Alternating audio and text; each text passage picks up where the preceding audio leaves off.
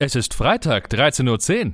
Los geht's mit einer neuen Episode von Mats ab, Vollbart nachgefragt. Der neue Interview-Podcast für den guten Zweck. Von und mit Matze Theo. Vorhang auf für Mats ab! That I thought was very touching is that at the funeral, um, when we were in Berlin, after we buried Marlena and everything, my mother went over to her grandmother's grave and said to her, Now that you have her back, teach her how to love. Marlena seeing Princess Margaret at, in Drury Lane at the end of her performance, Princess Margaret curtsied to Marlena before Marlena could curtsy to her. But Matthias, Marlena doesn't belong to me. Marlena belongs to her fans.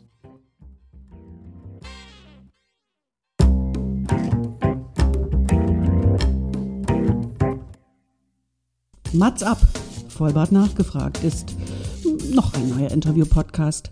Es kommen Leute zu Wort, die Matze Theo, das bin ich. interessant findet und die vorher noch nie die Gelegenheit hatten, ihre spannenden Geschichten zu erzählen.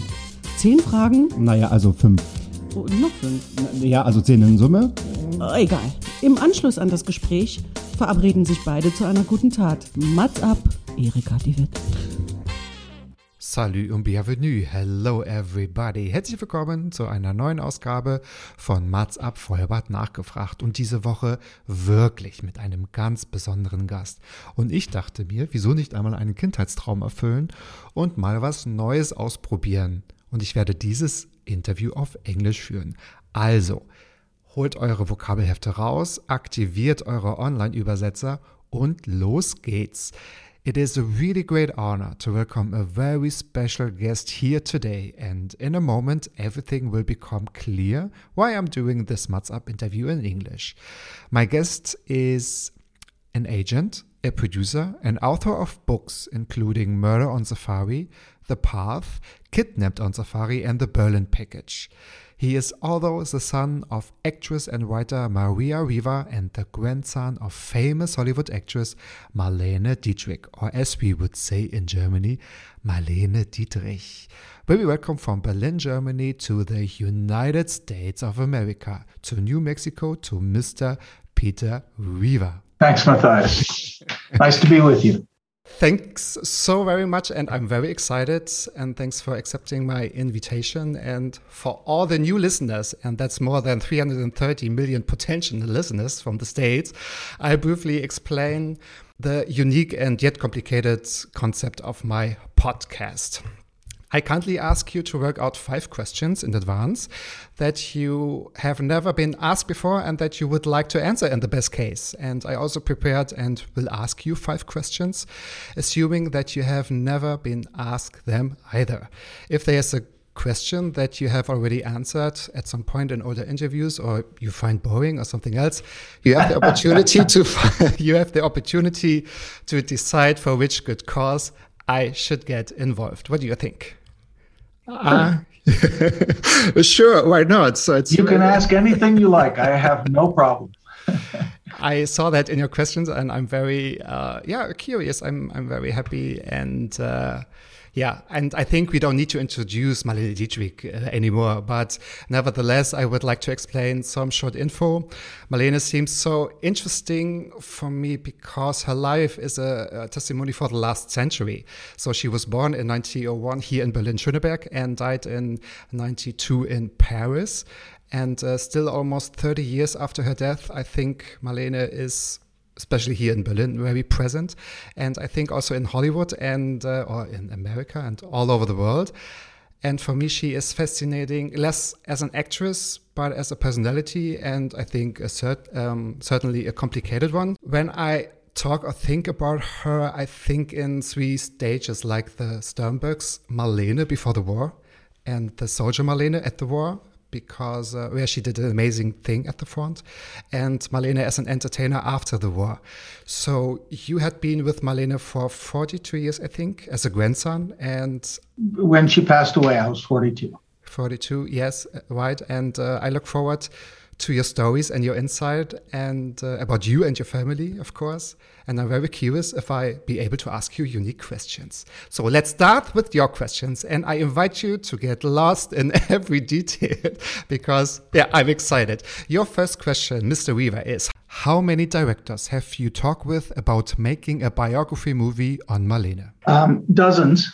Um, but um, the weird thing is, my mother wrote a biography on her mother. And as Marlena said, by the way, and it was published letter from Marlena that there's only one person who knows the truth, and that's Maria.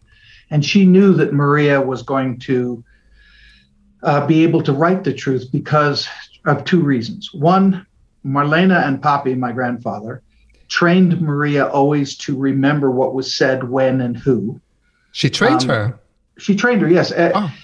Even in Berlin when she was a child, before she did the Blue Angel, um, my mother would uh, be in a Victorian way. It's not a child abuse way, but in a Victorian way, mm-hmm. she would be brought to speak to guests who were coming to the house you know, so my mother would meet Erich Pommer or meet von Sternberg later on, and so on. And um, later on, when she was being put to bed, my grandfather or my grandmother would go to her and say, "Now, what did they say? Exactly what they said?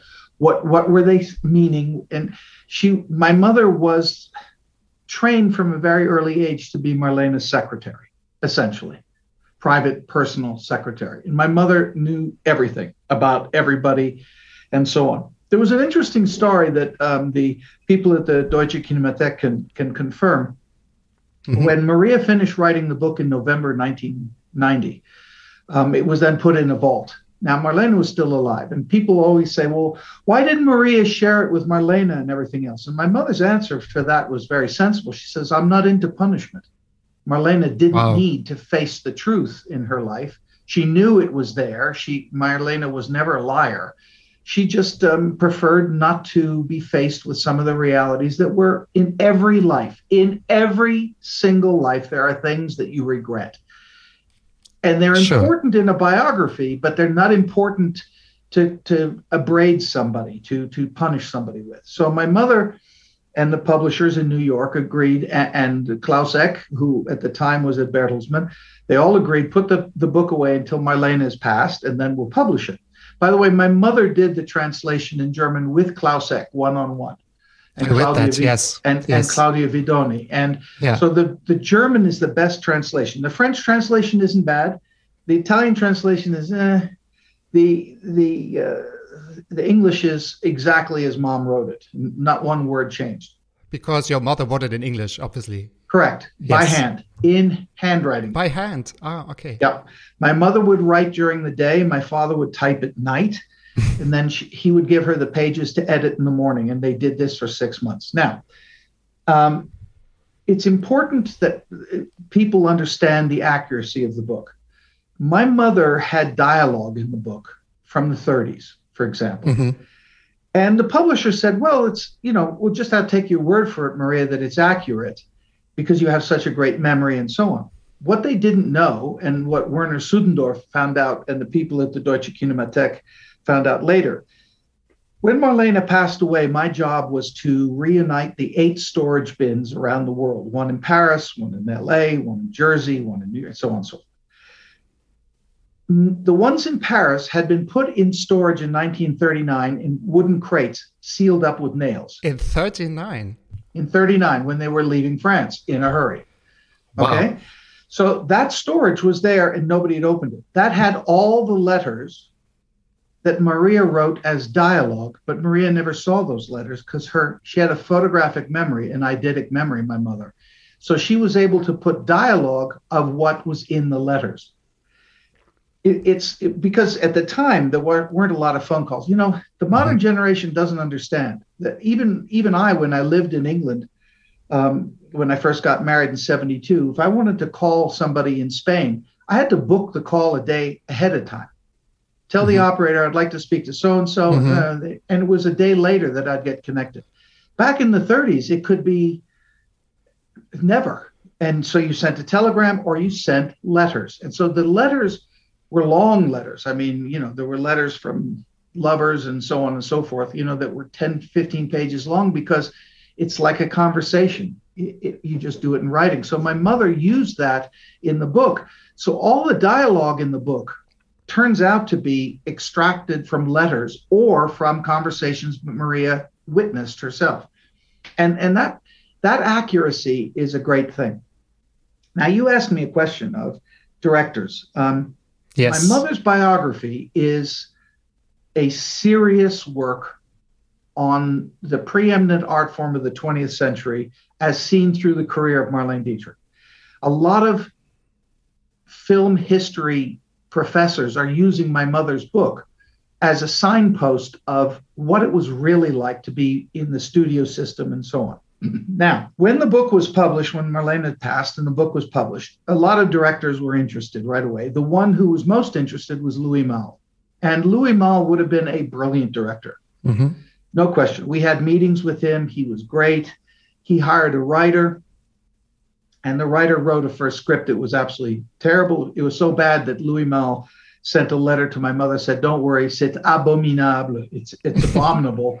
But mm-hmm. I know him. We'll rewrite it 10 times. Um, and and that's okay. That's the, the process in Hollywood. But Louis Malle said, as a biopic, a picture that is de- destined for the purpose of, um, I'm sorry, I didn't know this was on. I beg your pardon. No problem. I hope it's not your mother. trying to turn it off. So Louis Malle um, felt that the story of Marlena for him, that was the most interesting because a biopic is only so long. You can't do, you know, 80 years of a life yes. in a movie. It just doesn't work. I see. Mm-hmm. For him, the important thing was Marlena last film with von Sternberg. The studio gets rid of her Svengali, her the man who made her what she was. Mm-hmm. What they didn't realize is that von Sternberg didn't make Marlena who she was. Marlena was exactly who she wanted to be. What she was doing was learning from von Sternberg how to make that the best possible visually. Then taking control of her own career after Louis Malle, having a mirror there so she could look at herself and take absolute control of everything she appeared in to maintain continuity of the image. She understood image perfectly. Why? Because she came from, I would say, nobility of a certain sense. People say, oh, her father was a policeman. No, he was in the royal guard. That's a whole different category. Mm-hmm. It's, mm-hmm. it's, you know, it's not a policeman. Yeah, he had a uniform because he was the second son. And as the second son, he wasn't the head of the family. So therefore, they had to get him a job that he could do. So the, the thing is, Louis Malle felt that the story of Marlene in a movie should be from 1935 to her war career and end the movie on her first um, big, uh, not cabaret, but theater performance in front of the soldiers, the boys. So, are we talking about that famous Las Vegas show where she started her concert career, or do you mean other shows in particular? Vegas could have been considered the first, but it didn't really matter which one it was. It was that was the end of the movie. The very end would have been the, rolling the credits over her performance. I see. Okay. Uh, so that for him, it was this woman who took control of her life, who then devoted that control by forcing the army, and she had to force the army to let her go to the European theater. Mm-hmm. And and you know they wanted to send her to the Pacific. she says, "I don't speak any of those languages. I speak German. I can go to the front. Yes. I can broadcast messages in German. I can help win the war as best I can, and I'll entertain the troops at the same time." So for for Louis Malle, that was the story. The problem is Louis Malle died in the middle of of uh, working on all this. He passed away. Oh, so. So we went, okay, that's a disaster. So um, the next person who got interested was Steven Spielberg. And I spent mm-hmm. about three years with Steven Spielberg working on the project from various angles and everything. Steven is a very busy guy. I met him first when I was 19. Um, Steven used to, he was at USC, I was at UCLA. He was a little older than me, and he would come to UCLA, and um, he was always perpetually broke, like most students and so he would bet anybody at UCLA that he could name every credit of any movie that they could think of because he also has an eidetic memory. And so wow. they would bet him, you know, a dollar, 25 cents, whatever. And at the end of the time, he had enough to go and buy pizza. That was his pizza money. so it's not just the humor that he is such a nerd and those kind of things. He know he can tell you the key grip on a movie made in 1932. I mean, it's it's a little weird, but it's it's his passion. Fascinating. yeah, my brother, yeah. my brother worked with Steven on a few pictures, and they loved each other, and it was a, a meeting of the minds. Anyway, Steven should have made the movie. The problem is his company was taken over by this company, then taken over by another, and then DreamWorks went somewhere else, and so it all sort of fell apart. The next one was. Uh, I mean, there were other interested directors in between, but let, Mhm. forget that. I mean, Vilsmaier and all those people. Eesh. Please don't let's talk about that film because I don't understand it. So no, I think I mean, it's just it's silly. Uh, a great actress. I think it's a remarkable and a lovely person, lovely person. Katja Flint is absolutely amazing, but the story I don't get it at all. So uh, it's yeah. Yeah, he Yeah. came up with this character that Marlena really, really loved Germany, and there was a good German soldier. I mean, it's just silly. Anyway, so so the next person was Pedro Almodovar. Now, the idea of Pedro Almodovar doing a movie about Marlena would have been very interesting. And Pedro and I spent some time talking on the phone, and his brother was extremely nice. It's funny that Louis Malle's brother and Pedro's brother both, anyway. So we had interesting conversations, and I think that uh, Pedro would have been the right person. Mhm. We even signed contracts to do it and everything uh, out of MGM London. The problem with Pedro was that he didn't feel he had the command of English, and to, to, at that time, and now he could, but at the time he couldn't. So that's where we're at, and we're now, I think, and forget the others. There's a few others. There's one. Um, there's a very nice guy in in Germany who's working on the picture at the moment, and um, Yeah, with Diane Kruger, right? It's like a TV series. and. Diane Kruger is wonderful. There's she no, is. She is. she, she's great, and and I think that um, I'm waiting for them to actually make an announcement that they're doing something because at the moment it's it's like pulling teeth. I can't get anybody to. Oh, I thought they were shooting right now because I read about in some areas in Hamburg there are some complaints because the production rent some fabrics and office buildings and the residents had to move out. So I don't know. Um, to my knowledge, they haven't got a script yet. Um, they're working on it, you know. But don't forget, Fatih Akin, who's the director for this thing, he's a talented individual, very talented. And once they get a script that I think is um, closer to, you know, the weird thing about Marlena is everybody makes up this bullshit about her for no reason. The truth is always much better than fiction when it comes to Marlena because the truth is Yes. really interesting. It's dense. Yes. My mother yes. calls it the chinchilla syndrome, you know, because what happens in, and, and this has happened, you know, everywhere around the world. People say to my mother, and this is my mother's example. Oh, I saw Marlena come into the Four Seasons restaurant wearing a chinchilla coat and she just looked fantastic. Marlena would never wear a dead rat for a coat. She just wouldn't. Not going to happen. It would be Givenchy wool tailored properly. It might be uh, an ermine coat at the right season, Mhm. but chinchilla. but see, in their head, there's this aura of Marlena, so they create this vision of incredible. I mean, the swan's down coat on the stage Yes. works. People don't realize why she wore the swan's down, swan's down coat. It's because she, in her outfit, looked semi nude. The swan's down coat was extremely light. The whole, if you pick up the swan's down coat, if it weighs 600, 700 grams, I'd be interested Oh wow, really? That famous swan coat looks like I don't know, ten kilos or so. It's it maybe a kilo total. You know, it's very light. enough. so you know i'm hoping that you know we can successfully make a, a picture uh, with fatih akin um, Yeah.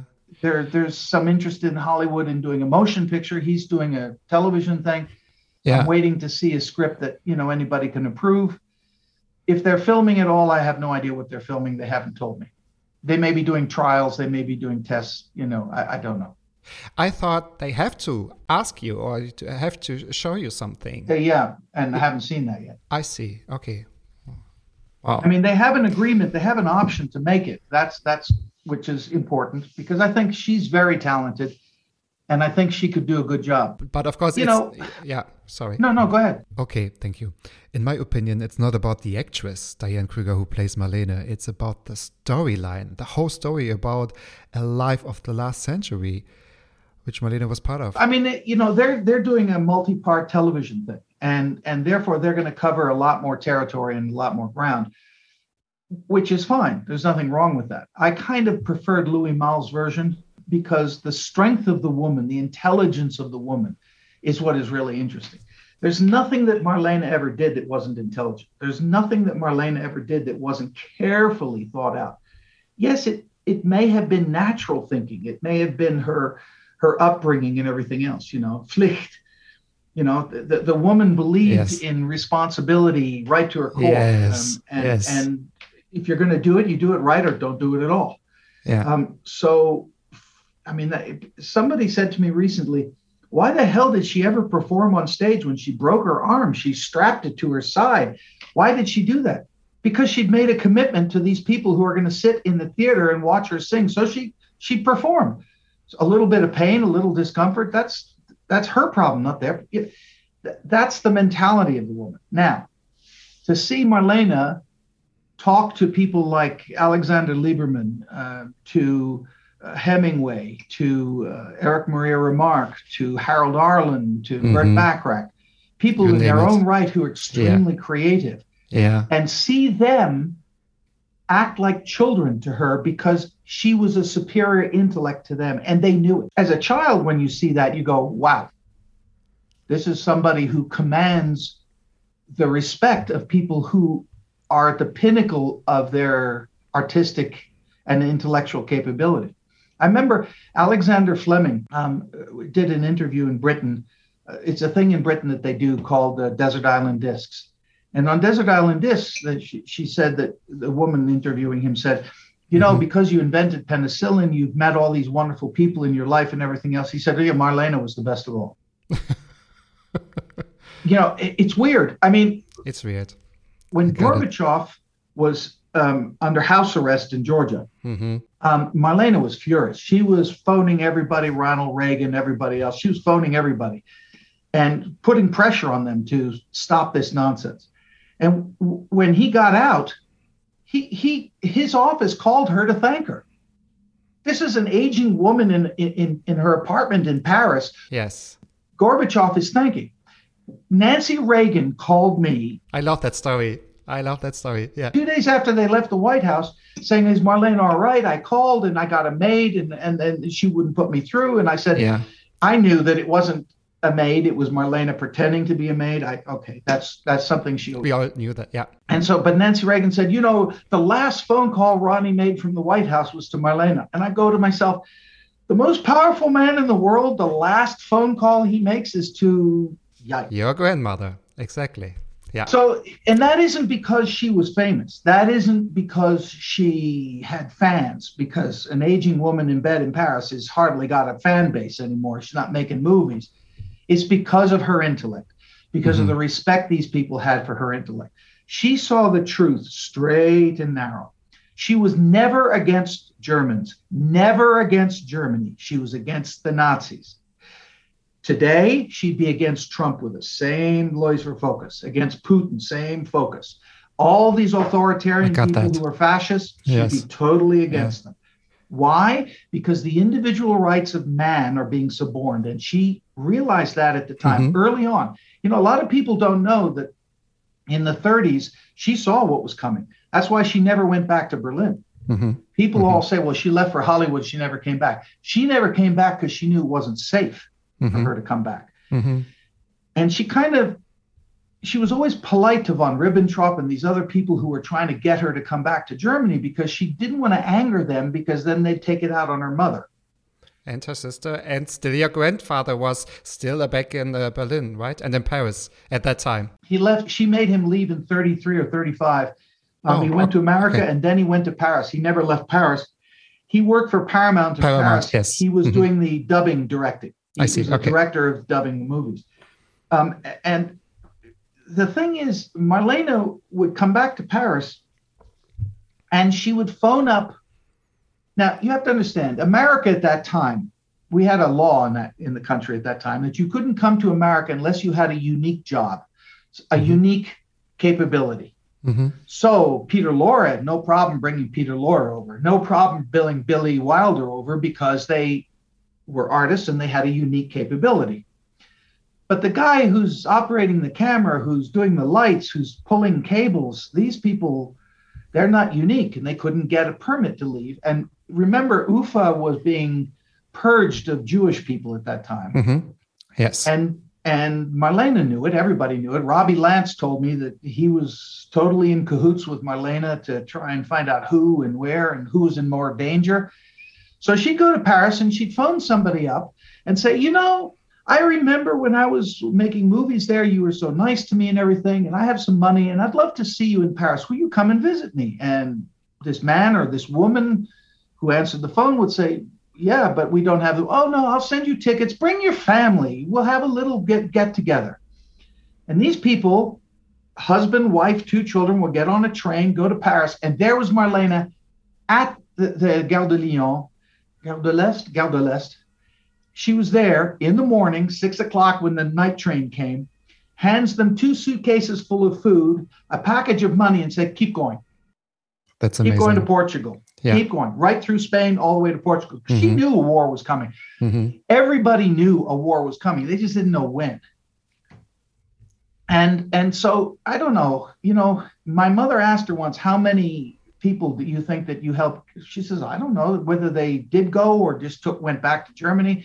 I couldn't control that." She said, "But I don't know. Papi and I, I don't know, 12, 15 people, families, you know, just to help Yes. because you do what Yeah. you can." it's amazing. So, as far as a biography is concerned and making a movie, you know, I, I hope, um, I, I sincerely hope that Fatih does a good job. I mean, he's a talented guy, and, We all do. Yes. Yes. and, and, you know, let's hope that goes well. Now, the second question on my list was Which was your favorite director? Maybe two or three. Did you already answer it? I sort of did, but you know, if, if I had, if, if, if I had a, you know, you can't control Hollywood and the money and everything else, but if I, if I had, uh, there's a guy called Frank who made a wonderful, wonderful movie called The Queen's Gambit. If you haven't seen The Queen's Gambit on, on Netflix, I urge you to see it. We all did. Yeah, it's it's phenomenal. But you know, most people don't realize what he did. He's a obviously a film history student because what he did as the timeline changes, and remember it's the 60s, as it changes, the camera angles, the lighting, and the montage all change according to what time you're in. So at one point, when you're watching The Queen's Gambit, there's split screens like the Thomas Crown Affair because suddenly we're 1969. He used the, the visual techniques of the actual years that he was filming. I mean, it's brilliant. Absolutely brilliant. That's brilliant. And at the, at the end, the last scene where they're playing chess and it's claustrophobic and it's that room with all the people and everything, straight out of The Godfather. I mean, it's, a- it's a brill- it's a brilliant piece of work. I mean, it is a truly brilliant piece of work from every aspect: the acting, the people, the thing. I mean, just wonderful. The the woman who played the mother is a great director in her own right. By the way, she she's um, she's got a wonderful vi- visual acuity. So yeah, if I had my choice currently, I'd choose Frank. so, Of course, um, Steven uh, Steven would be ideal. You know, w- my mother and I we worked with Michael Winner for a while because after Louis Malle, we thought Michael would take it, and he would have done something as usual, either absolutely wonderful or eh. And since this wasn't being forced on him, it would have been wonderful. And we Mhm. sat in his last meeting with him, and he said, You know, I've been thinking about this over the weekend. And I've come to the realization that I could spend the rest of my life trying to figure out why I'm German. I don't want to do that. wow. Okay. Because he realized to tell the story of Marlena, you had to explain what it is to be German. Exactly. Yeah. And he didn't want to Yeah. do the self analysis that would be required. So he passed. Oh, I understand. That's why I said at the beginning of our interview, it's not about, it's not just about the actress Marlene. It's about her personality, her character. It's about the fact that she was from Berlin, left Germany, and uh, became an American citizen, lost her Paramount studio contract, stood against Nazi Germany, and after the war, created a new career, many careers, multiple careers, and uh, becoming such a remarkable and complicated character. So you talked about the book already, and yeah, yeah, but I want to tell you something. Yeah, of course. So, mom, um, you know, I am a literary agent, but I have large projects, and mom thought, you know, she better start writing this, and we're back in 1979 now. In 79, she thought, I better start writing this down while I still can, because she said, you know, it's going to take me four or five years to write the book. Mm-hmm. and and she says, I got to drain my memory of everything. So I said, yes, that's a good idea, mom. She says, well, Swifty Lazar, who is the big Hollywood agent, approached my mother and said, I can get you a lot of money for the biography. Yeah, Maria, you write the book. And she said, okay. So mom, you know, met with Michael Korda at Simon and Schuster and everything else. And Simon Schuster said, Maria, you've never written a book. Um, you have a great voice, you have wonderful memory, but here's the Boyers, Mr. and Mrs. Boyers, who could write the book with you, and they're wonderful to collaborate with. And the Boyers were very nice, and they're great. And they spent a thousand hours or more interviewing my mother and making notes and recordings and everything else. And, um, you know, it got a little bit by 1981 it was clear that what the Boyers were writing were just another celebrity, you know, hatchet job. And my mother finally read one of the proofs that they wrote, in which they said Hemingway and Marlena met on the Normandy and the boat rocked all night. And my mother went, What? Okay. It rocked all night. So they're making a sexual thing, but there is no sex, but they can't say that. The people want to think there's sex. Mom said, That's bullshit. I'm not writing bullshit. So she went to the publisher, and the publisher said, Tough shit. We've got the rights to do it. The Boyers have written a manuscript. We love it. And Swifty Lazar said, Marie, you're crazy. I'm going to make a great movie out of this. You'll make a lot of money, blah, blah, blah. And so my mother phone, phones me up and she says, Do you think you could get involved in just talking to Swifty Lazar and getting him on my side? He's my agent.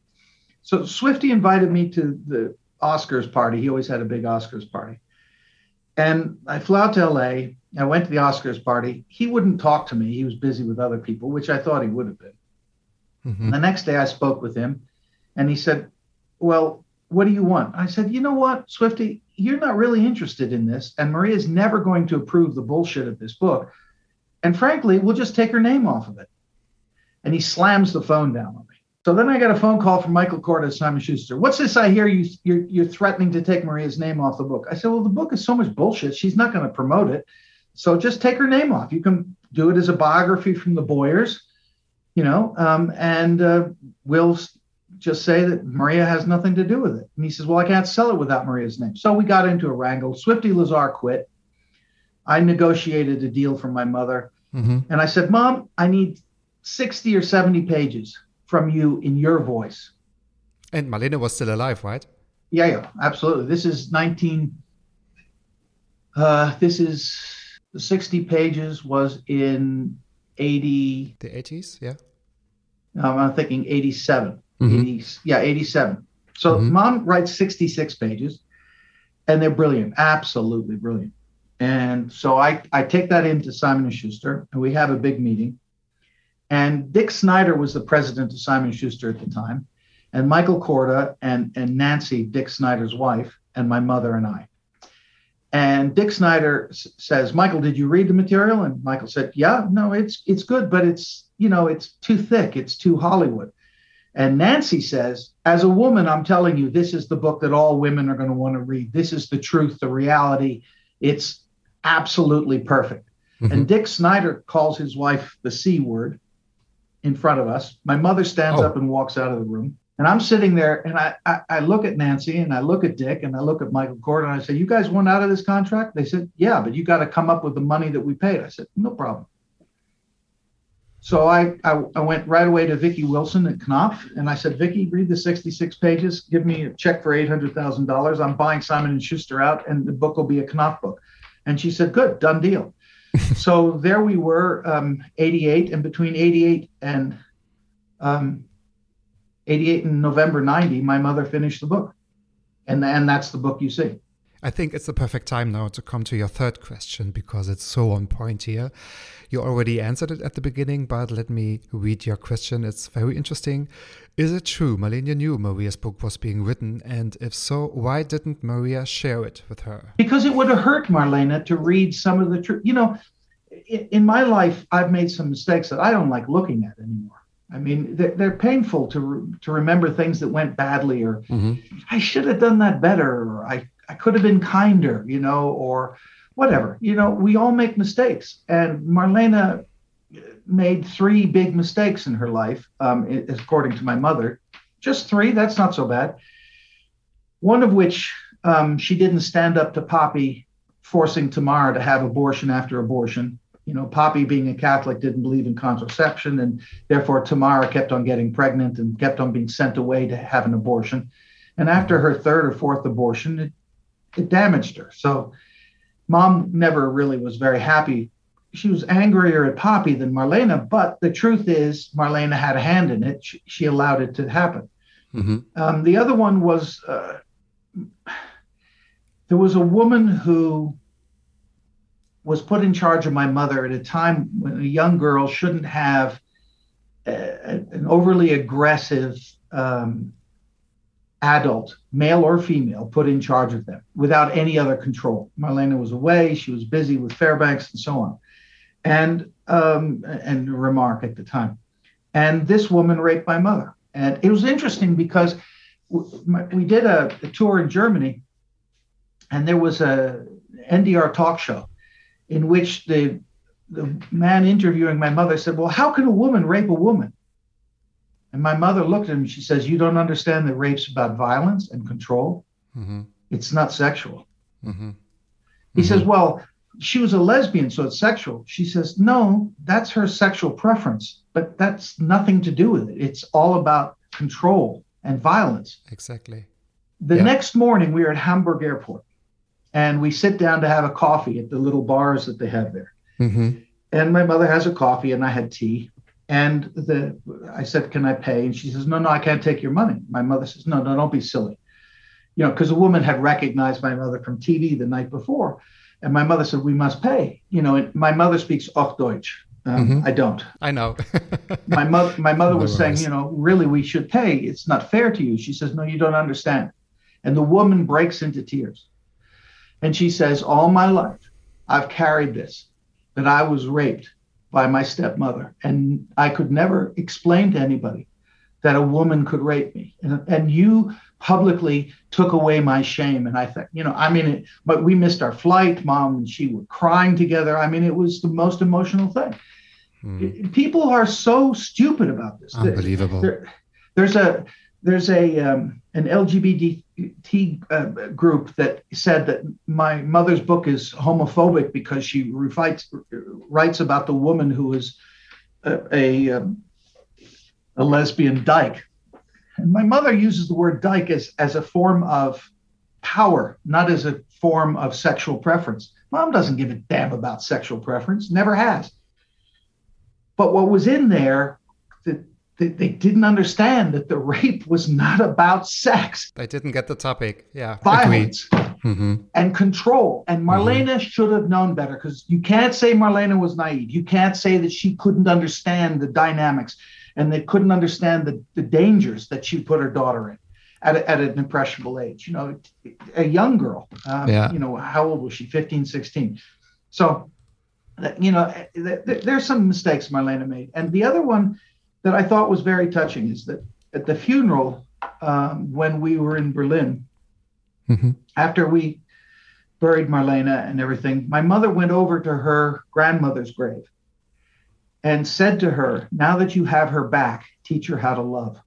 That's really sad. Wow. Yeah, no, because I, you know, mom didn't blame Marlena for that. See, this is the thing. She's not saying Marlena was bad because she didn't know how to love. It's that the 1901, the father who is screwing anything that moves and has this marriage of convenience, then he dies from syphilis. Then the stepfather, wartime, everything. I mean, mm-hmm. there was no time for her to develop a relationship Mhm. in which she learned the true meaning of love. And the Victorian family that she was in, holy cow, pretty Yes. much discipline. So I think that the story of my mother and Marlena is one that is, people always say, oh, doesn't your mother, didn't she love her mother? Yes, she loved her mother. But it wasn't a normal mother daughter relationship because that isn't the way Marlena was brought up, and that wasn't the way that she treated Maria. Maria was her Yeah. her companion, her confidant. Yeah, yeah. But from my perspective, what is really interesting here is that there's a difference between your mother and your grandmother, right? Because they are from the same family. Your mother was born in Berlin, so she's from Germany too. She was born in 1924, but she's a whole different character. She is able to love as a woman and as a mother. So that seems to be, I don't know, strange or interesting. You know, my mother, being an intellect, um, said I had to choose whether I was going to learn by example or learn by the wrong example. And I chose to learn from my mother how not to be. This is very reflected and this is very, yeah, very wise. Okay, I see. I mean, you know, I, I give you an example of my mother. Here's a perfect example because it came up the other day here in America. People were talking about the homeless people on the street and everything else, and that they should be put in jail or some bullshit. My mother, when she lived in Manhattan in the uh, in the 80s, um, she would go to McDonald's and buy gift vouchers. And when people on the street were begging, she would give them a gift voucher for food Mhm. she'd go back to McDonald's, and the Mac- the manager at the McDonald's said, "We're not selling you any more gift vouchers." My mother said, "Really? Why?" Well, because you give them to people off the street, and they come in and they're dirty and they use the bathroom, and we don't want them in here. My mother said, "Oh, really? Good. Let me just call ABC, NBC, and CBS television crews to come down here, and you do the interview with me that you don't want to sell me gift vouchers that you're making a profit on because you don't like the people who come in to buy hamburgers." needless to say, my mother kept on buying vouchers, and she still does to this day. She's 96, and when she goes out, she she buys gift vouchers at Chipotle now because that's closer to her in Palm Springs. Yeah. She buys gift vouchers and she gives it off to anybody who's begging on the street. She won't give them money for booze or anything else. She'll give them food. Great. And she's safe and healthy, yes? She's okay. Yeah, she's, you know, she's, when you're 96, you're slower. But as she says every day when I talk to her, she says, you know, what the hell am I still here for? I'm not doing anything concrete. I said, Mom, just being here is good enough. Being here is good. Yeah. Talking about all of your grandsons, you have three brothers. Did Marlene have a favorite grandson? If so, who and why? Definitely Michael. Michael was the, the firstborn. He was also the most elegant and the, the, the most handsome. I was a bit of a schlemiel, you know, a big guy. Um, Michael was always, he had the legs. Um, He has legs, teased. I see. Yeah, yeah. We always used Okay. to tease him that he had good legs. Um, Mi- Michael also was extremely artistic and talented. There's no Okay. question. Um, and he he was, uh, I would say, without question, Marlene's favorite. Um, beyond Michael, um, Paul, who's seven years younger than me, um, has always been sweet Paul to Marlena. Um, he's, uh, you know, my mother loves all four sons the same. Michael passed away, unfortunately I know, I read it. um, which was, you know, a stupid thing. Let me tell you and your readers something that the doctor told me when I Mhm. went down to Tulane when Michael was dying. Michael had had a bump on the head, and he'd gone to the hospital, and they said, "Oh, you have a small concussion. You're okay." And two two days later, two no, sorry, two weeks later, the bleeding killed him inside. And the doctor, poking me in the chest, says, any head injury after the age of 30, you are bleeding in your head. Go get a CAT scan. Any head injury. He's poking me in the chest when he tells me this because he tried for six hours to save Michael and it wasn't successful. So that's my lesson for the day. Anyway, so then there's Paul, who who is very artistic himself, but really Paul Paul's one of those great human beings who just wants to help other people. And currently he's in Thailand and he does translation for young kids and he works in the hospital when when people can't speak Thai and English and he helps translate for them and holds their hand while they're dying and he, Paul is just one of those good people. And the youngest one is David, who was involved in Hollywood and stuff like that. And he and his partner, his husband, they live in LA and they they do well. Um, they're they're fine. So, but Oh, you know, me, me, I was always the uh, the macher. You know, I was always the guy. Hey, we need something done. Call Peter. You know, Marlena would call my wife because Marlena met my wife. I met my wife when I was 13, so we've been together a long time. And um, uh, Marlena always would call my wife and say, "I need socks for the musicians in South Africa," and she'd have to go to Harrods and buy socks and send them. You know. So we're always the people who had to do things. And it was just happenstance that I was able to be there when she passed away because otherwise it might not have been a very good event. Mm-hmm. I heard it in another interview. Yes. Michael is, uh, I mean, come on. I, I- don't know if you've looked at Michael's career in movies. I did. I did. Yipes. Yes. Yes. Steven That's. Spielberg at lunch one time in New York, he came into the restaurant that I was in and he says, Peter, how are you? And we talked about it. And he said, Your brother, I'm so angry at your brother. I said, Oh, Christ, Steven's angry at Michael. And, and, and he brought, got a big smile and he said, He's the best art director I ever had. And then I made him a director as a thank you. And he made one TV show and then he never worked for me again. It's ridiculous. He should come back to me. And and and, Tom- and Tarantino, you know, on Django Unchained, It was his last movie, right? Yes. yeah, and he said, This is the best art director I've ever worked with. He's the nicest human being, the most intelligent. I'm going to do 10, 15 movies with him. And then Michael died. May he rest in peace. That's so sad. Um, Ah, hey, he did good on this earth. A lot of people can't say that. He did. He did. He absolutely did.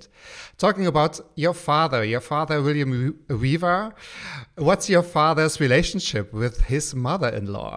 Well, I tell you, What do you think? First of all, you should know that my father was, uh, his father was anti fascist. Um, his father was the partner of Henry Ford building Ford factories around Europe in the 20s and 30s. Ah, wow. Um, Okay. Yeah. Um, and uh, I was taken to see the house that they lived in, in in Rome when they lived in Rome in, in the late 20s, early 30s. And currently it's the French embassy. So you get the idea that different kind of life. And um, my father always seemed to be a very plebeian kind of person. He wasn't snobbish or anything else, but he had impeccable manners um, because he was brought up properly um, in a society that was different. Henry Ford and my grandfather split up in 36. Um, my grandfather stayed in Italy to work with Lancia, his best friend from school, and they were going to build a factory together. Um, and Mussolini then wanted him to build munitions factories. And my grandfather was anti fascist.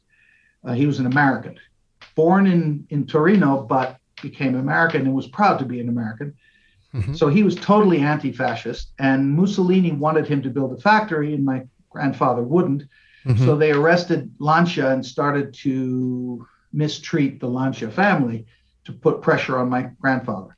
So my grandfather sent my father, his older brother, and my grandmother secretly on a train to Switzerland. Then they made their way to England and back to Detroit. And when he found out that they were back in Detroit safely, he took a shotgun and shot himself to stop the pressure from Mussolini because he was under house arrest. He couldn't go anywhere. So Okay. um, my father, as soon as the war broke out in Europe, went. Uh, he was he was at university at that time. Um, he was twenty. He'd been at university a year, a year and a half, and he went and enlisted in in the U.S. Army, and they put him in the U.S. Army Air Force because he spoke languages, and so they sent him down to Florida where he was learning how to run a factory that builds radar. He they knew that his father was a did factories, so they figured Mhm. my father could do a factory. So before D, before Pearl Harbor, my father was secretly sent to England to Coventry to run this factory building radar units. And that's where he stayed until 1944. And he was top sergeant. They kept on wanting to make him lieutenant and captain. He said, "No, I'm no, I'm I'm the top sergeant. I run this place. I don't want to have the responsibility. I just want to do the job." And he said, "Anyway, the captain takes orders from me. I send him to, to London for grapes for my girlfriend. What the hell have I want to be a captain for? so, so that's my father. uh, so yeah, so it, some genius, stupid guy um, in uh, the military when they're preparing for D-Day says the oldest, the, the all soldiers who have been here the longest are going to have the honor of being the first on the beaches of Normandy. Now, my father had 200 guys working for him, none of whom held a gun, none of them had any knowledge of fighting. Suddenly, they're take they're shipped down to, to Southampton, and he's in charge of like 30 guys, mm-hmm. training quickly how to even load a gun and all that kind of thing. And while he's down there loading the ships and the rain was coming and they take the cargo off and then they put the cargo back on, a crate mm-hmm. fell and broke his arm. And so he has a plaster cast. Now, in those days, they were plaster, remember? Yeah. You couldn't get them wet. Yeah. So when it's landing on Normandy, he can't go in the boat because he can't get wet. So he's on the des- destroyer and he sees a shell hit the landing craft and kill everybody in his troop. And he's standing at the rail, cursing and swearing in the six languages that my father spoke, because he they'd been in Romania, they'd been in Spain, they'd been in Italy, they'd been in France, and so on. So he spoke all these languages, and he's cursing in all these languages. Mm-hmm. There's a guy standing next to him at the rail who was a captain at the time, McCleary. And McCleary looks at my father and says, How many languages do you speak? And dad says, I don't know, five, six, something like that. The guy says, Your guy's all dead? He said, Yeah, you're with me the rest of the war. For the rest of the war, my father drove a Jeep for this intelligence officer in and around the enemy lines. And because of that, he saw two conferences, two, two performances by Marlena and, and Danny Thomas. So he had met her in the Second World War and admired her. As one of her boys, actually. Yeah, as one of her boys. So when my mother ah, great. Flash forward, my father is comes back from the war, takes a teaching job at Fordham University, doing set design because he's mm-hmm. artistic. Mm-hmm. My mother goes to Fordham University to teach acting and directing. They meet, they fall in love. It's instantaneous, 1947. It's go, go, go. They get married. Mm-hmm. Marlene is thrilled that she's gotten married. And she meets dad, and he's he never tells her that he saw her perform in Europe. He purposely didn't. And why? Because I think um, there would be a very good connection between them. No, no, there was a reason. I'll tell you why. Okay, I see. so, so he doesn't tell her that he saw her perform and how great she was because you see, where Danny Thomas and Marlene performed, um, sometimes were small events and sometimes very large. Mm-hmm. Mm-hmm. My father had seen her go with soldiers. He knew that she was um, sleeping with. There for entertainment. I see. Yeah. Yeah. So, but so he wasn't going to embarrass her by telling her that he knew that she was talking about talking about good manners. That's really impressive. exactly. But but you know he she was wonderful and nice to him and everything else, and they got on fine because he was in the arts. He was a scenic designer and getting paid good money. He did television commercials and Broadway stuff and charity things and so on. But he never used her. He never said, I'm Marlena's son in law. He never, ever claimed that. He, he wasn't interested in any of that connection. Uh, that's Maria's problem, as mm-hmm. he used to put it. Mm-hmm. And mom's career was taking off on television. She was the number one television female actress. Um, she mm-hmm. Uh, exactly. The head of CBS, uh, Bill Paley, told me at dinner one time. He said, "Your mother was my favorite television actress, the best actress we had on television."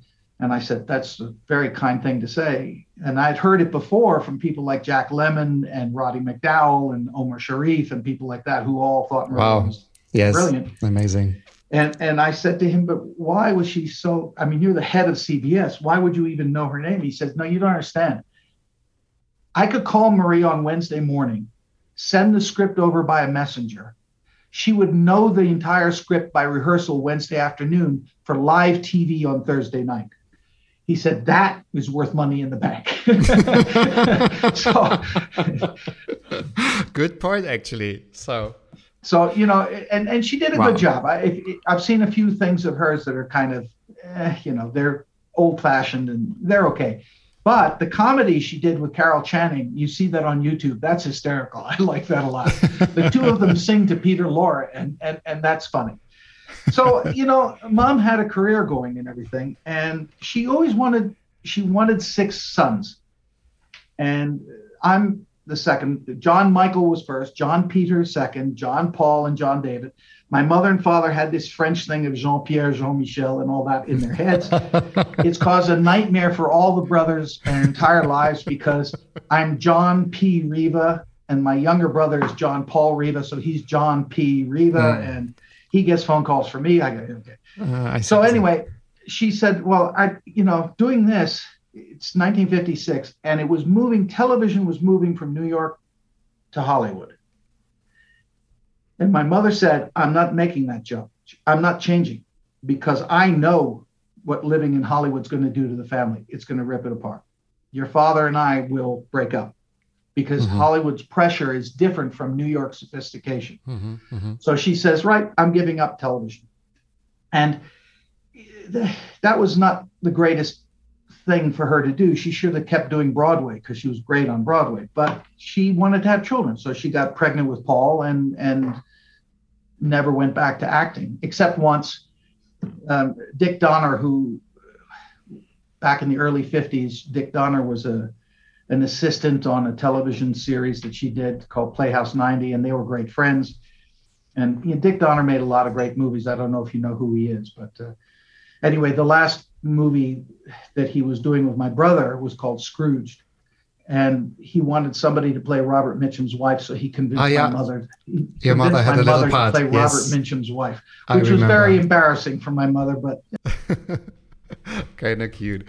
Mr. John Peter Riva, I'm afraid that we need another 12 hours. So let's go on with my five questions, and I'm very curious. Number one. Cut out everything I've said. No, no, and no, Concentrate on uh, the important stuff. Go ahead. No, of course not. So maybe I can use three or four part of it. So three episodes from one interview. There you go. Yes. How fine is the line between to have a desire to finally reveal a new info of Marlene to to the world and yet to withhold the info because it's very private? Do you experience those kind of No, no, but situation? but- no, but but but Matthias, Marlena doesn't belong to me. Marlena belongs to her fans. I mean, I tell you, currently, you know who I'm really angry about? I mean, really angry is Facebook. We had a Marlene Dietrich Facebook page there with 540,000 followers. yeah. And Facebook allowed it to be hacked, not once, not twice, three times. With mm-hmm. all the safeguards, they can't possibly hack you. It was hacked, and now they've taken it down and they won't put it back. That that's the kind of thing that makes me angry because those fans had a right to have a place where they could celebrate Marlena. Where if I find a photograph, so, the other day somebody found a photograph of Maria and and and, um, and Judy Garland at my mother's birthday party. I mean, I'd never seen that photograph Wow. before. What a wonderful thing to put that on.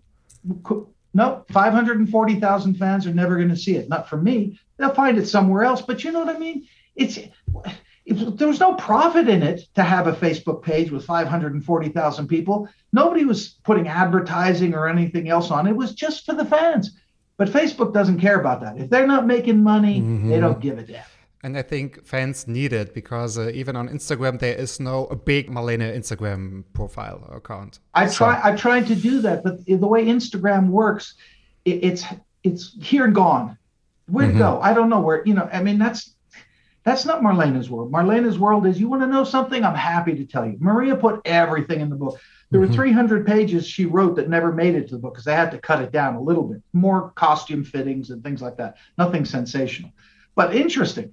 You know, so yeah. yeah, I mean, eh, i- if you go up to the film museum in, in Berlin, by the way, they've renamed it the, the you know, whatever the they have a, a name for that museum. You know the Deutsche Kinemathek? Nein. Please, Yes. I mean, it, it should have been called the Film Museum Berlin.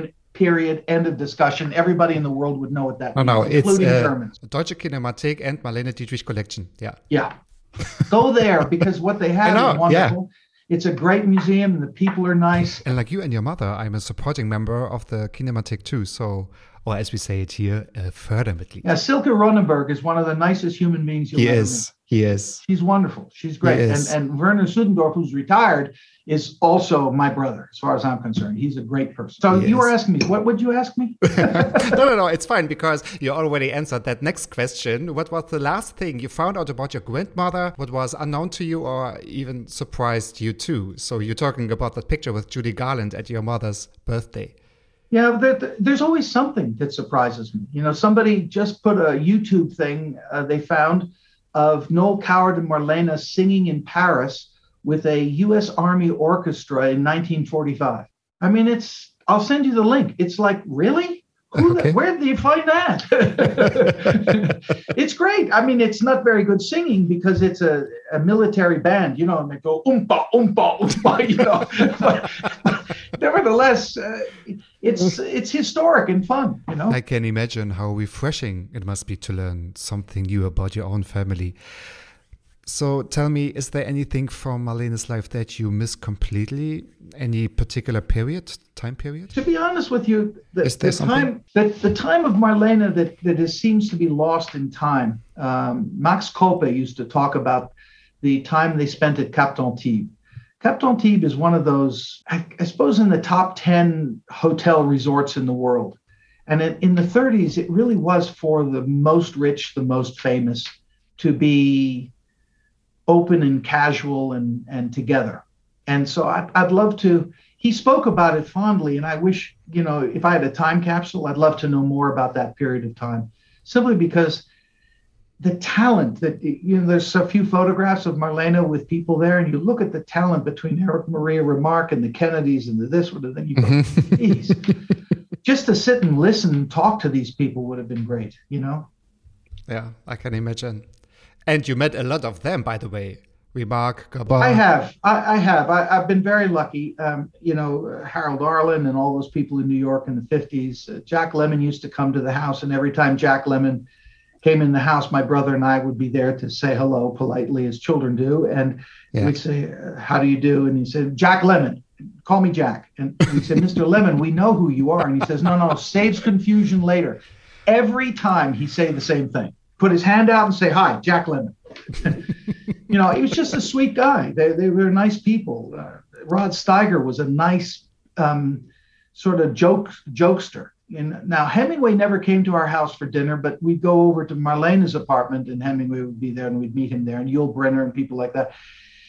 You know, I'll tell you a little uh, story. I've told it before. I hope I'm not boring your your your people. Not at listening. all. Michael and I went to a boarding school in Switzerland, in, up in Gstaad. There's a hotel called the Palace Hotel. And Marlena went there to sing one night. When she was asked by Noel Coward, why are you singing at the, the Gstaad Palace? She said, somebody has to pay the school bill. which, you know. That's great. Yeah. Which, which, which got back to us at school, which was a little. And which was true, right? You know, it was true except that you got to remember that Maria was working five days a week to keep Marlena's career on the right track with the right people and make the right contracts. And she never, you know, so, mm-hmm. know, my, my mother worked her ass off and, and stopped Marlene making a lot of serious mistakes as far as music and performance and where is concerned. Anyway, Michael and I were at the, at the, the Gstaad Palace Bar, which is a big open platform with a, you can look out over the snow. It's quite beautiful. Mm-hmm. And there were maybe 500 people in this room, all talking and everything before you go in and watch her sing. And at one end of the room is Noel Coward, and Michael and I are by the bar. We're having Coca Colas, and everybody's talking. There's Gunter Sachs, Brigitte Bardot, the Taylors, as, as Marlene called them, the Taylors, Richard Burton and Elizabeth Taylor. All Elizabeth Taylor, yeah. My, Marlene always called them the Taylors. Um, and and a small door a servant's door all the way at the far end of the room opens and a wave of silence comes all the way through the room and everybody goes quiet she steps into the room and it's like the red sea these people the richest people you can imagine part company like this and she walks down the middle till she gets to noel coward he opens his arms and goes, Marlena, as he always did. and then every, the, the, Red Sea came back together. And Michael and I looked at each other and went, holy shit. yeah, I mean, yeah. just a presence without saying anything, no announcement. And when you're living in that company, you're always aware of it. And also remember that five minutes with Marlena was like two hours with a normal person because it was always that level of intensity and intelligence and even to you or oh, to yeah. you or for friends or for her to everybody. To everybody. Okay. To everybody. I mean it and she was aware of that. And she did enjoy it right? It's, it's like the queen you know? It's I, I have had the i've never met the the, the queen of england um, my mother my father and and marlena did but i met margaret and those people uh, there's a sure. something there's something about there's something about their position in the world. I, Mm-hmm. I'll to give you an. I was waiting to see the the Secretary General uh, Boutros Boutros Gallery uh, Gali uh, Boutros Boutros Ghali at at the UN, and I was sitting in the antechamber where the secretaries are, Mhm. and also sitting in the room was the the Dalai Lama, and we were Wow. talking. Normal guy, absolutely lovely human being, peacenik, great guy. The secretary comes in and says to the Dalai Lama, the Secretary General will see you now. He stands up, and I swear to you, this glow appeared around him. And everybody in the room, 20 or 30 people in the room, instantly quiet as he put on the persona of the Mhm. Dalai Lama and went to see the Secretary General. I can't tell you what that is, but Cannot very few describe human it, yeah. beings have it. Mhm. But it's there. hmm And so I've. I'd seen it before, and it, it's quite it's quite interesting. Marlena seeing Princess Margaret at, in Drury Lane at the end of her performance. Princess Margaret curtsied to Marlena before Marlena could curtsy to her. are you kidding me that's I'm not. oh wow I'm not. Now you have to remember that Marlena had Margaret on her lap when she was a child. You know, so it's not like Margaret didn't have a relationship with Marlena. But my father, who had good manners, knew exactly how to greet uh, hmm hmm Her Highness. hmm But to see Margaret curtsy to Marlena before Marlena, and Marlena immediately bows, bows down and lifts her up. So, no, no, no, you don't bow to me. You know, I mean, it, it was really okay. maybe you know, it sort yeah of puts things in perspective. that's yeah i don't know if i have to say it's strange it's weird it's fascinating of course. And yeah i never get that story. So thanks for sharing. And your mother maria riva once said on german tv marlene didn't want to be a model but she thought she was. And i think one of the saddest songs is from the last song of uh, just a gigolo where she sings there will come a day and youth will pass away. What will they say about me? When the end comes, I know there's just a gigolos. Life goes on without me. And it was during her time in Paris that the real Marlene Muth was born, I think, when she withdrew completely from the public eye. How would you describe Be your grandmother to a Marlene Dietrich fan? Well, but here's the thing you have to be careful of. She didn't withdraw from the public. She withdrew from the public eye. What you said was correct. She the withdrew from the, public eye eye. of the public. Yes, Listen, I paid her phone bills, five thousand dollars a month. I heard that. talking to people all over the world for Yes. hours telegrams letters fan mail yeah but she said why would why would i destroy what took 80 years to achieve that would punish people i'm not into punishing people people have a vision of marlena today they see a movie of hers in russia and and, and they write to marlene dietrich as if she was still right here right now because what she did on screen was so moving to them that they can't believe that she's not here anymore. Mhm. That legacy is still here. That legacy should continue. You know, people use the word star and legend and icon, they use all these words.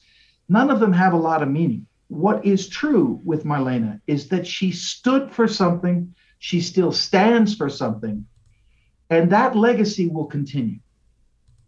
And it should continue because the best parts of Marlena are worth celebrating. The best parts of Marlena are are worth having an example. You know, uh, Yeah. a wonderful senator for culture for the city of Berlin, um, Ulrich uh, Roloff-Momin, he, he phoned me up after we were doing the storage thing in New York. And he said, Peter, I need the anti Nazi back in Berlin. And I said, I'm sorry. And he said, Germany is reuniting, and half the country has no example of a Mhm. good German who's Mhm. world famous who wasn't a Mhm. Nazi. Mhm. Would can you bring Marlena back to Berlin? And that's why the collection went to Berlin. It wasn't to, to say, oh, she's more German than American or more French than German or what. None of that matters. She's a world citizen, but she stuck by her principles at a time when it would have been much more financially viable, much more famous if she had stayed in Germany. Mm-hmm. She chose the path that was right and made the best of it. That example is still a good example for people to learn in every country, not just Germany, every country. We're facing now, you and I, Matthias, be careful.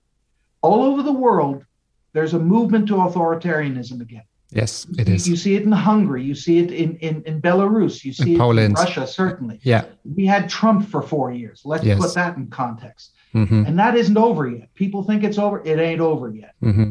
I see you. These dangers are here. And Marlene standing is an example of the exact opposite. And my grandfather standing is an exact uh, example of the opposite is valuable to people. Mm-hmm. And I hope that people learn from it. I do because otherwise the future is bleak. So let me um, adjust my question. So maybe how do you think is it even possible to describe your grandmother, the grandmother Marlene, to a Marlene Dietrich fan? Is it even necessary? Yeah, it's it's is this... it's not really possible. You know, mm-hmm. when when, when something is unique, how the hell do you describe it? Yeah. That yeah. would mean I have to be intelligent enough to understand what unique means. I, I don't. I just accept it for what it is. I read the, I read Maria's book. I look at the photographs. I look at her movies. You know, some of her movies, some of her movies she's performing in. Some of her movies she's acting in. Very few that she's acted in. I mean, if you look at the Blue Angel, she's a wonderful actress in that. She wonderful is. actress, but not very good performer. Yeah. Okay. Yeah. You look at Morocco, genius performer. Yeah. All the movies with Von Sturm and all that later on, genius performance. Hang on a second. Then you get to a movie she made with Orson Welles. And when you see the director's cut, wow, what an actress. The movie she made with Hitchcock. Of course, they didn't nominate her for an Oscar because it would reveal that she played two parts in the movie. And you, uh, but the fact is, when she wanted to be an actress, she was damn good at it. When she wanted to be a performer, she was excellent at it um, when she wanted to be a singer with a very narrow range. You know, her range was, mm-hmm. was very small, mm-hmm. but she mm-hmm. got the most out of it she could. Mm-hmm. For her, you do it 100% or don't do it at all. Mm-hmm. Yeah, I think there is such a difference between the Blonde Venus and a foreign affair. Yeah. There, there's such a difference. So that's why I was talking about the Sternberg's Marlene because of her most famous light shadow face and her like performing and acting like for, uh, with or for Billy Wilder, for example, Orson Welles and Hitchcock. Yeah, that's uh, Yeah, the problem yeah. with Billy Wilder, there was always a problem making movies with Billy Wilder because they're chums, they're pals. They they they had the same Berlin gallows humor. They were spent the whole time laughing on set. So you know, she she was never all that proud of those movies because she realized that she didn't put 100% in it because she didn't mm-hmm. have the antagonism. Mm-hmm. Marlene worked very well with antagonism. Mm-hmm. Orson Welles understood that. Mm-hmm. And he, well, he, the best antagonist she ever had was Kramer, you know, when she did Judgment at Nuremberg. I mean, that performance is absolutely impeccable. It's with Spencer Tracy, yes. But it was Spencer Tracy who got her to say that line because she was never going to mm-hmm. say that line. We don't mm-hmm. know. You can't believe we do. Yeah, she she couldn't. It just yeah couldn't say it right. Yeah. And Spencer mm-hmm. went over to her and he convinced her. He said, "Marlene, the whole movie hinges on you saying that. Everything in this movie hinges on you saying that. You have to say it." And they yeah. forced her to say it, and it was hard for her. I mean, frankly, she had days of depression after saying that. Days Wow. My mother had to talk to her and so on. And, and you yeah. know, it, it was very hard for her. There was a, a nice woman in Paris called Ginette Spanier who ran uh, Balmain, uh, Balenciaga and Balmain. Mm-hmm. And Ginette Spanier um, put her arms around Marlene and hugged her while she was crying, having to say that line. That line was painful for her. Painful. That's why she's a magnificent person during the Second World War and after it. And um, at the Deutsche Kinemathek, there is a whole room just for Marlene singing Illusions for uh, Foreign Affair with her uh, soldier dress and the, the dresses from the movie. and um, yeah, it's fantastic. So, but Billy put that in because he knew that he had to give her that or she wasn't going to do the movie. Yeah, and she was thinking the wounds of Berlin in three languages: a German, a French, and an English. So it is great. So in your family, there are so much uh, talents. Marlene, of course, and your mother. You are a writer. I said uh, before, I have and uh, your brothers are partly in the film business. How fulfilling is it to have a success as a Riva that does not revolve around your grandmother? Well, you know, Yeah, because Riva is not Dietrich. no, God, no. Um, Yes. it, it, it's um, the only good thing about the genetics here is that um, I'm 71 and I look like I'm 60. So that, there you go. That's So true. that is true. Even if it's a podcast, I can say that's true. um, but you know, the, the, the fact is that um, I decided early on in life, I, I had the privilege of going to a wonderful school in Switzerland, truly wonderful school. And it, it put me in contact with people from every nationality, every corner of the world. I don't, I, I am an American citizen, but I think of myself as a citizen of this planet. I'm as equally comfortable in Nairobi and that's so great. and Tokyo and and somewhere. You know, it, none of it bothers me at all. I, I love people everywhere. But I decided early on that if I'm going to do something three times in my life, I have to be at the vanguard, at the very top of possibilities. And and I've done in my life, I've been fortunate enough to be involved with projects and people where we've achieved some change on the planet um, and worked hard at it.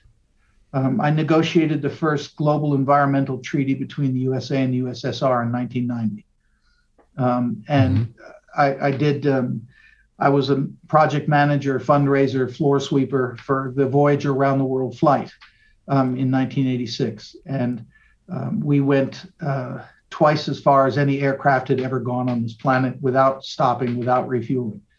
And a lot of the technology we did in the mid 80s is now being put on aircraft Wow. and making them more efficient and cheaper and and more people can travel on this planet the more people can go and see you know can you imagine matthias having a war against america anymore or americans having a war against germans no we all know each other Yes. the politicians can try and pull that bullshit but we're not interested yes. and yes. and I think Putin knows that, by the way.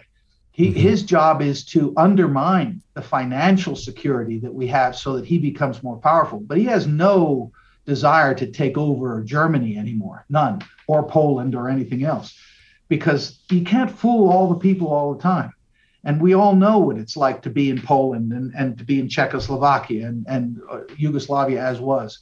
Mhm. And similarly, you know, could I imagine fighting anybody from Burundi, Uganda, uh, uh, Kenya, Ethiopia? Pfft, No. I feel sorry for those people when they're in trouble. Why? Because they're all the same. We're all on the same damn planet. We're all the same.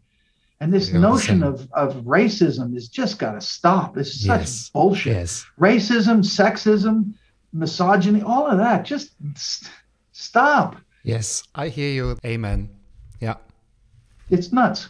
I mean, you see, the thing is, Marlena, even when I was a kid, you know, she would she would um, she would make fun of, you know, oh, he's that he's really a fagula, you know, saying the guy is gay and everything else. Mhm. But she didn't mean it like I don't like him because he's gay. She would mean, yeah, he's way too effeminate. You know, he's just got to calm down a little bit.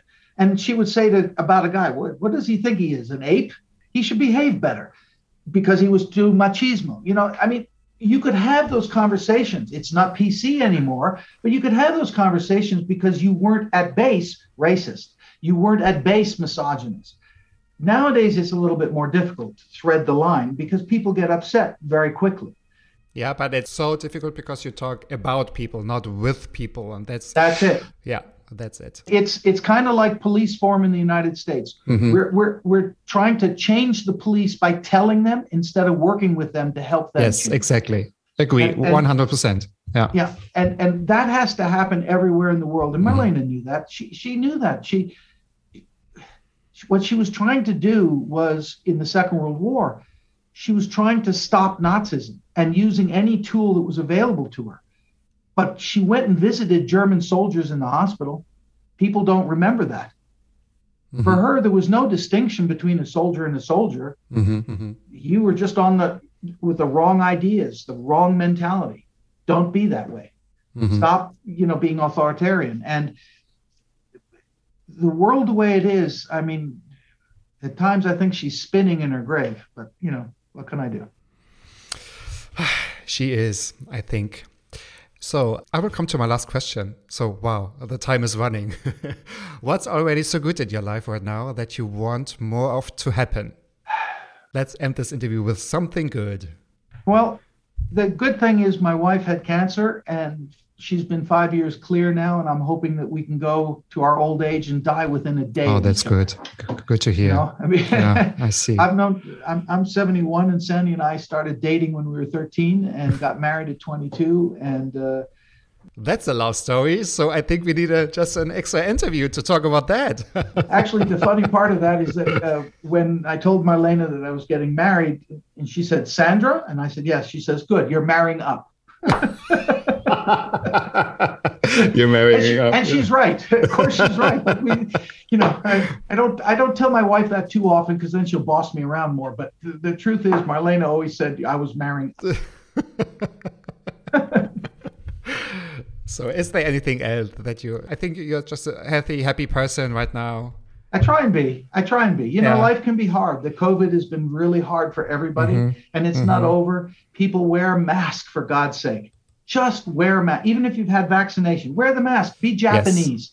Pretend you're Japanese. Be fashionable and wear a mask. And if somebody says, "Why are you wearing a mask?" Say, "I'm doing this to protect you. I may have COVID," and watch them move away. Yeah. it's it's it's true. just- the, the, the, the variant that's coming out of South America, Lambda is coming now. You know, we've had Delta, now Ca- Lambda is coming. It ain't over till it's over. Yeah. And and I, I beg people just to realize that the Yeah. possibilities here. And the whole world is affected. So it's not a, a United States problem or a Poland or a Germany problem. The whole world is affected by that. The truth Yeah. is, you know, Marlena would never have gotten COVID because it wouldn't dare.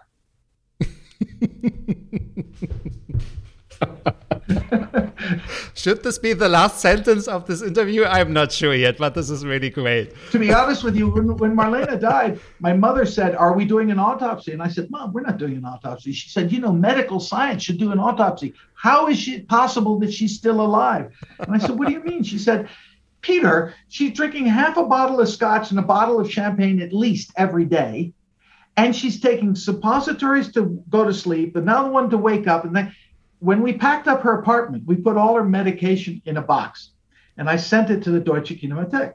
And I said to Oh, them, really? It's at the Yeah. Deutsche Oh, yeah. Kinemathek. oh, I said, you, you cannot destroy this until a pharmacist has gone through and written everything that's in there. oh, I see. And the the pharmacist report, because they had to destroy it because it's medicines, you know? Yeah. I mean, serious medicines. Okay. Okay. Okay. Um, and um, the pharmacist report ended with, I have no idea how anybody could take all these medicines and still be Oh alive. no! so my mother was right. If we'd done an autopsy, maybe we'd have learned something scientific, but it's okay. That's amazing. Yeah. Mr. Riva, thank you so much for your time. call It me Peter, a- for goodness sake. Peter, thank you so much for your time. Thank you really, really, really so much for your time. I could listen to your stories for hours. Maybe we should uh, do a daily podcast, maybe with your mother. I can talk to your agent, by the way. No, it was really fun. And um, I'm really grateful because I was able to uh, buy a photo of Marlene and of Douglas Fairbanks, which was in her New York apartment till 92 from you for a good cause. Thank you so much. And my last question, by the way, is Was I successful to ask you unique questions? That's the most important thing. Yeah. Really? A friend look, a friendly conversation dealing with the truth and having trust in somebody who's asking the questions means that you talk, tell everything. And if I forget something, I'd be happy to tell you again. I mean, it's rare. Right. Mostly people have an agenda. You don't have an agenda. You just want to have a nice conversation about the truth. It's fine with And me. the truth, yeah, and try to make it very kind, respectful, and not like uh, the truth is always more interesting than the bullshit. it is. It is. And the truth will always reveal. I hope so. Thanks very much, and I have this on record, so we will talk again and uh, have a very great day in the States. Say all the best uh, to your mother. I'm a huge fan and a I huge will. fan of yours. I read your books, I've told you. And Dear guests, thanks for listening, and we will see us or hear us next week on Friday to a Mats Up podcast. Vielen Dank. Auf Wiedersehen. Auf Wiedersehen. Mats ab. Klappe, Ecke, die erste. Ballim, ballim. So. Mann, du bist gefeuert.